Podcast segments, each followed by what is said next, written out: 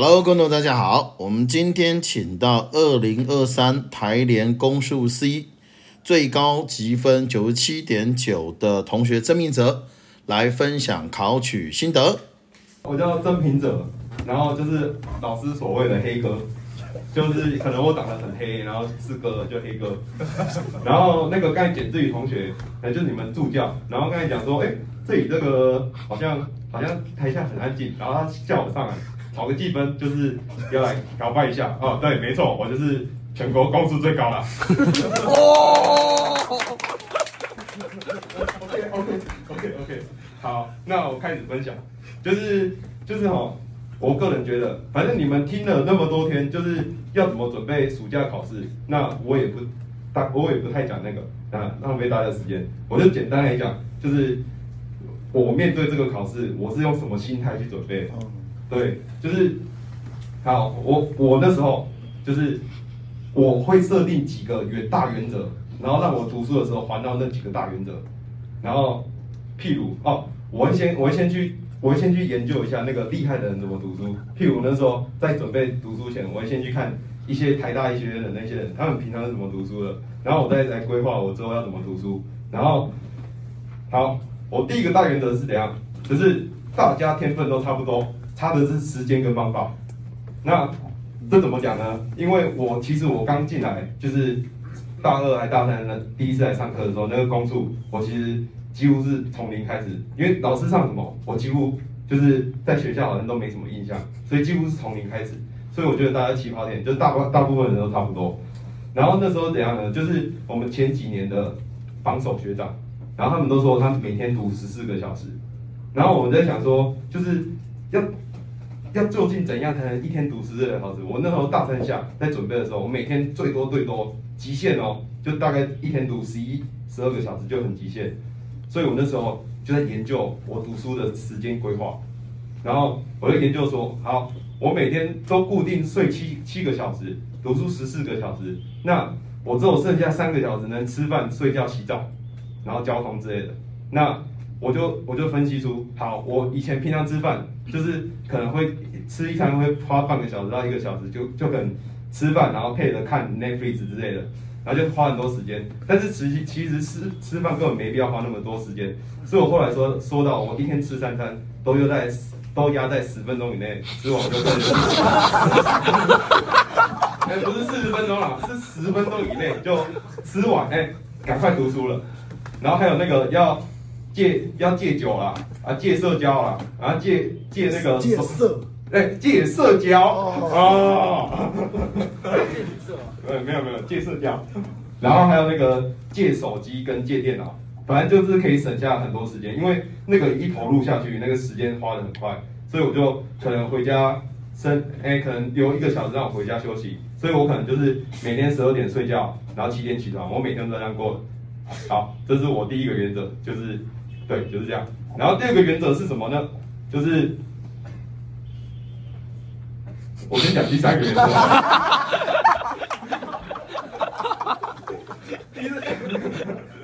好，我第三个原则是怎样？就是我时常讲，基底打得好，楼才盖得高，对吧？我很常讲这个。啊，这个意思就是怎样？就是我们其实不是，我们其实在跑百米赛，哎，我们在跑马拉松，而不是在跑百米赛跑。那那这个就是会牵扯到一个关系，就是假设我现在位于这个位置，然后前面有比我厉害的人，后面有比我弱的人。如果我两天不读书，我永远追不上那个比我强的人。但是后面那个弱的人，他说不定就会追过我。所以我的意思就是，你要要，那如何做到这一点？就是我会我会设计，就是要如何每天高效率的读十四个小时。就是人一定有惰性，所以你要每天高效率读十个小时，其实是一件很困难的事。然后所以说我会设计一些配套，然后给我去实行，让我比较好达成这个作用。好，打个比方，我可能平常读书读很累，然后我会把它分成大类跟小类。大类就是就是我坐在这里，就是完全看不看不下去，都要大类。啊，小类是我还可以勉强坐在这里，大概翻一下书这样。那小类我要怎么解决呢？小类就是好，譬如我小类的时候，我就会跟简志宇同学，他说：“哎，哎，我们先写完这这十本题目，然后输的人做一百下福利引身，就是设计一个游戏，然后让你比较有动力去，就是去去做这个动作。啊，如果大类是就是你很不想读的话，那我会出去，我会我会直接跑出去打网咖，然后去就是跑出去玩，然后可能通常就是出去玩个三个小时，然后你就会发现你的同才都一直在读书，所以你这时候就有压力，然后你就会赶快想有罪恶感，会回去读书了。就是我这是我应付我那个比较那个累的时候的状况。好，那我们回来讲第二个原则。我们第二个原则呢，就是我呼吸一下。第二个原则就是，诶、反正简单来讲，就是我们我们欧老师他厉害的点是怎样？就是他第一个厉害的点是，就是他会会用浅显易懂的方式让大家学嘛。然后第二个第二个点是，就是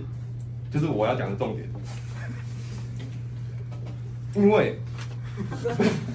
哦，我讲到了工程师哦，就是发现问题、解决问题，对对对对对，工程师就是发现问题、解决问题。然后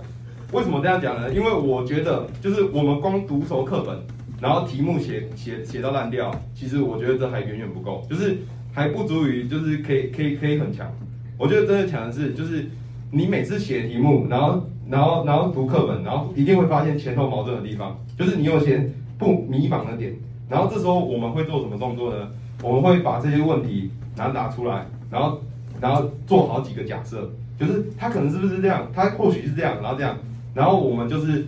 会会找文献来讨论，然后还要找同学来讨论，有更多的假设。假设我们这个问题，我们提出了七个假设，然后我们这个七个假设，我们到时候上课的时候再来找老师讨论。那我们这样怎么样呢？我们学了七个观念，